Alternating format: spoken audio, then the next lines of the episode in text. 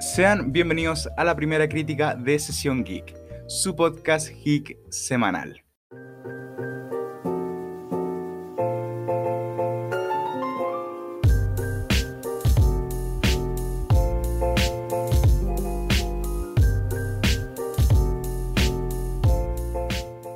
Capone del año 2020 es una película de crimen biográfico escrita, dirigida y editada por Josh Trank, protagonizada por Tom Hardy como el famoso gángster Al Capone. Antes de dar más detalles sobre este filme, los quiero poner en contexto de quién es Al Capone. Alphonse Gabriel Capone, más conocido como Al Capone, fue un famoso gángster estadounidense de los años 20 y 30 este se hizo muy conocido al vender licor en tiempos de ley seca, y poco a poco fue escalando peldaños hasta convertirse en uno de los mafiosos más temidos de Estados Unidos. Ahora que ya todos sabemos quién es Al Capone, podemos continuar. La película Capone es mala, pero a la vez muy buena. Es mala porque se aprovecha a un personaje tan grande como Al Capone, queriendo contar los últimos años de su vida, pero es muy buena ya que toma este concepto de la vejez y la transforma en poesía pura. Es un hombre moribundo el cual intenta no morir mientras ve su vida pasar delante de sus mismos ojos, sin poder hacer nada. Quiero aplaudir el trabajo hecho por el actor Tom Hardy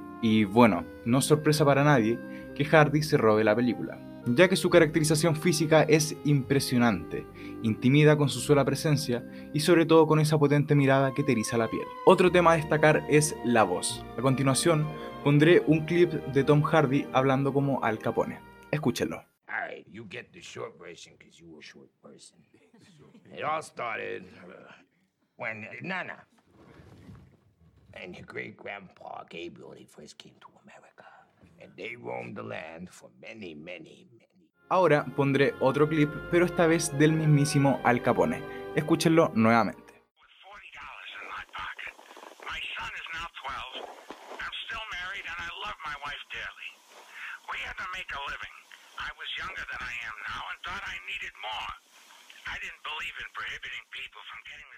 Son casi iguales, ¿no?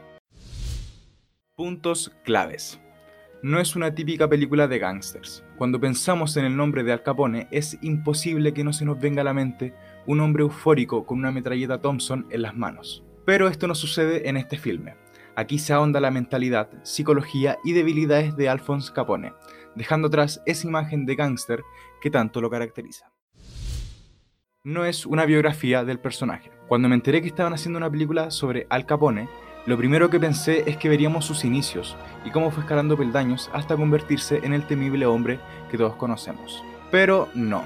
Empieza la película y ya está acabado. Aquí no lo vemos subiendo a la cima, sino que cayendo en picada de ella.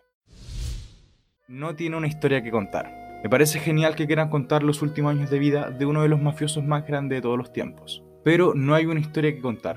Toda la película es Al Capone quejándose y viendo cómo se le acaba su tiempo de vida, y a rato se siente un poco aburrida la película. Bueno, hasta aquí llega la primera crítica de Sesión Geek. Espero que hayan disfrutado este podcast al igual que yo. Les recuerdo que tengo Instagram en el que estoy constantemente subiendo todas las noticias del mundo geek. Me pueden buscar como sesión.geek y nos estaremos viendo pronto. Hasta la próxima.